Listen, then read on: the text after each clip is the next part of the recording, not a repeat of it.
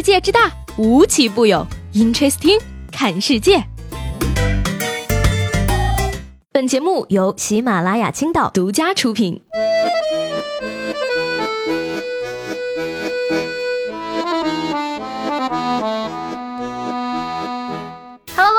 迎收听本期的 Interesting，我是西贝。最近呢，一名快手网红走进了我的视线。在因为这个网红结婚花了五千万，请了四十二位明星的热搜话题而成功出圈之后呢，这名叫做辛巴的快手主播呢，好像正在遭遇成名以来最大的危机。不仅呢，快手的官方禁封了他的直播功能至少三天，而且呢，还得到了一位打假专家的关注。嗯，精通消费者维权之道的微博大 V 王海呢，很显然跟我一样，就是因为这个网红结婚花了五千万，请四十二位明星的热门话题才发。发现了这个天上掉下来的打假对象，于是呢，他又开始转发指控这个辛巴还有他的老婆是微传销头子，骗了很多宝妈的跟帖，广泛征集受害者。而在此之后的二十四个小时里呢，他也是一共转发了十一条微博，无一例外呢，全都是对这名快手主播电商事业的揭发，从夸大宣传到辱骂粉丝，从陷害同行到欺骗下线，从偷税漏税到冒用身份。总之呢，他表示说，这对夫妇不被立案侦查是对法律最大的讽刺。所以说呢，如果时间能够退回到八月十八号的晚上，辛巴还会继续这场以他的姓氏冠名重新出发的演唱会，以及婚礼，以及二胎宣告会吗？花费了号称几千万元人民币，请来了自己当年还是穷小子时候的偶像明星成龙、王力宏、张柏芝、胡海泉，登上了代表着中国最高规格的鸟巢体育场主舞台。重新出发的辛巴呢，为了这一天肯定规划了很久很久，就像他给自己的快手账号起的名字辛巴所预示的一样，他就是那个历经磨难、终成大器的狮子王。他要在几万人面前。迎来自己的登基时刻，这么一想的话呢，有着打遍天下无敌手的成龙大哥护送着他走上高台，一曲国家唱完了之后，烘托气氛，简直完美。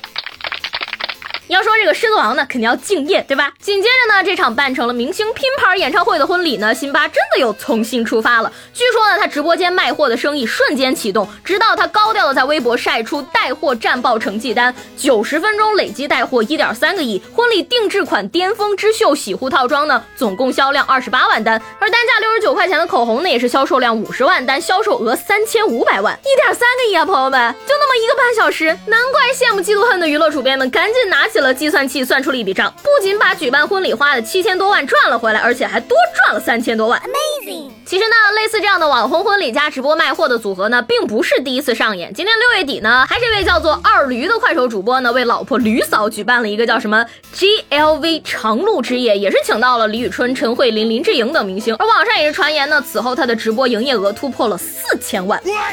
号称坐拥快手两千五百万的粉丝，到底是一个微商头子还是一个良心商家呢？所以这个辛巴到底是个什么来头呢？翻一翻他上一次出现在微博热搜的时候呢，还是今年七月份和郭富城一起直播卖洗发水。直播中呢，郭富城遭到了美颜滤镜的暴击，瞬间成了网红锥子脸，也是被网友们纷纷调侃吐槽。而这个网红滤镜的话题背后呢，辛巴在微博也晒出了这场直播的销售成绩：五秒之内成交额五万五千单，卖出了十六万五千瓶。而同样是七月份呢，在全程直播的私人飞机加劳斯莱斯泰国乳胶枕之旅中呢，他也是打出了卖空泰国的口号。据他宣告呢，成成交额达一点八个亿，交易量也是破了两百万件。虽然说羡慕嫉妒恨，但是你不得不承认，这个快手的电商带货能力确实强悍呀。辛巴就是最好的例子，在一声声的老铁家人中呢，动辄上亿的成交额也是让人啧舌。而他自己创立的品牌什么辛有志严选，在微博投票选择哪家快手产品当中呢，也是当选了第一，力压了快手的其他大主播。而甚至呢，还有人猜测说呢，他的身价有二十个亿。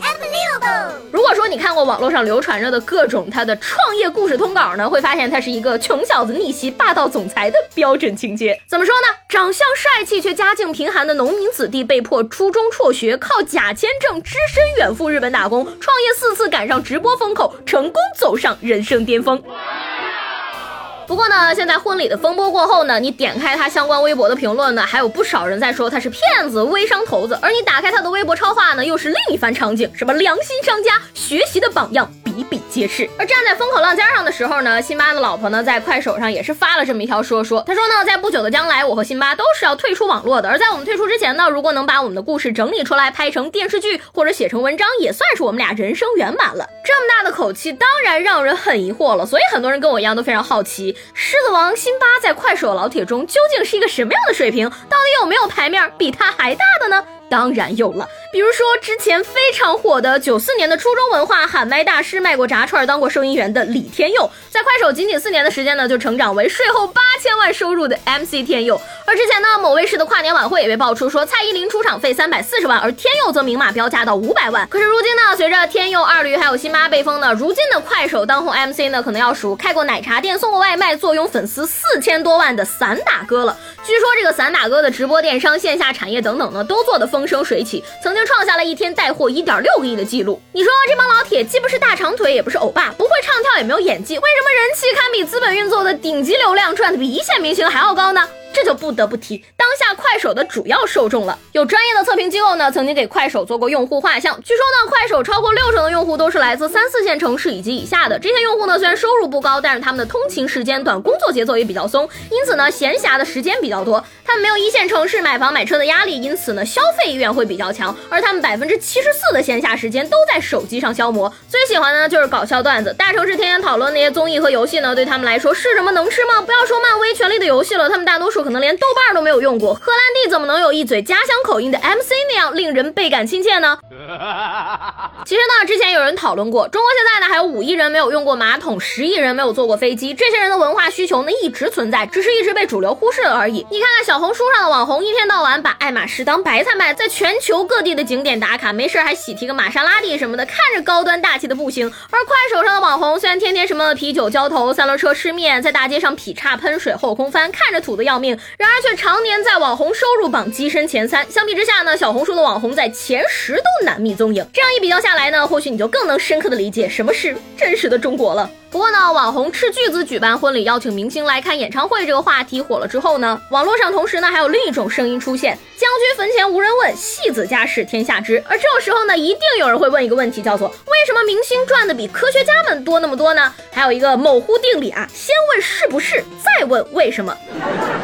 所以说，明星们真的要比科学家赚的多吗？这个问题呢，我觉得你要看怎么分析了。你说范冰冰比屠呦呦赚的多吗？当然是了。可是横店群演比大学教师赚的多吗？那肯定没有，对吧？其实从这个行业角度来看呢，文娱行业的收入呢，上限确实高不见顶，但是下限也低不见底儿啊。零收入甚至负债累累也要逐梦演艺圈的故事，在各大舞台和综艺上都不少见呀。而且呢，很多人觉得科学家穷，其实你分析一下也并不是这样的。美国华裔首富黄新祥呢是生物医学界的奇人，他拥有多项发明专利，其中最大的贡献呢是发明致癌药。而截至二零一八年六月十九号的福布斯的数据显示呢，黄新祥的个人身家为七十五亿美元。还有大名鼎鼎的爱迪生，既是科学家也是商人。著名的数学家西蒙斯呢，也是靠着自己的聪明智慧搞对冲基金。这两位呢，大家伙可以自行去百度一下，他们到底有多有钱。所以说呢，我们在分析这个问题的时候呢，千万不能盲目的直接对比。而且呢，你说你评价一个职业，不能只看收入一个标准吧？明星单笔收入过高，但是谁都不能保。证自己能够天天红啊！一次爆红之后销声匿迹的小明星数不胜数，而且能够红过一次已经是行业当中的幸运儿了。尽管也有明星能够从年轻红到老，但毕竟是少数中的少数。文艺工作是一碗青春饭，越老越不值钱。到达一定的年龄之后呢，收入便会开始走下坡，甚至还有被淘汰的风险。可是相反呢，科研行业则是有能吃老年饭的职业，学识和经验越老越值钱。年轻时候的耕耘就能带来老年时的收获。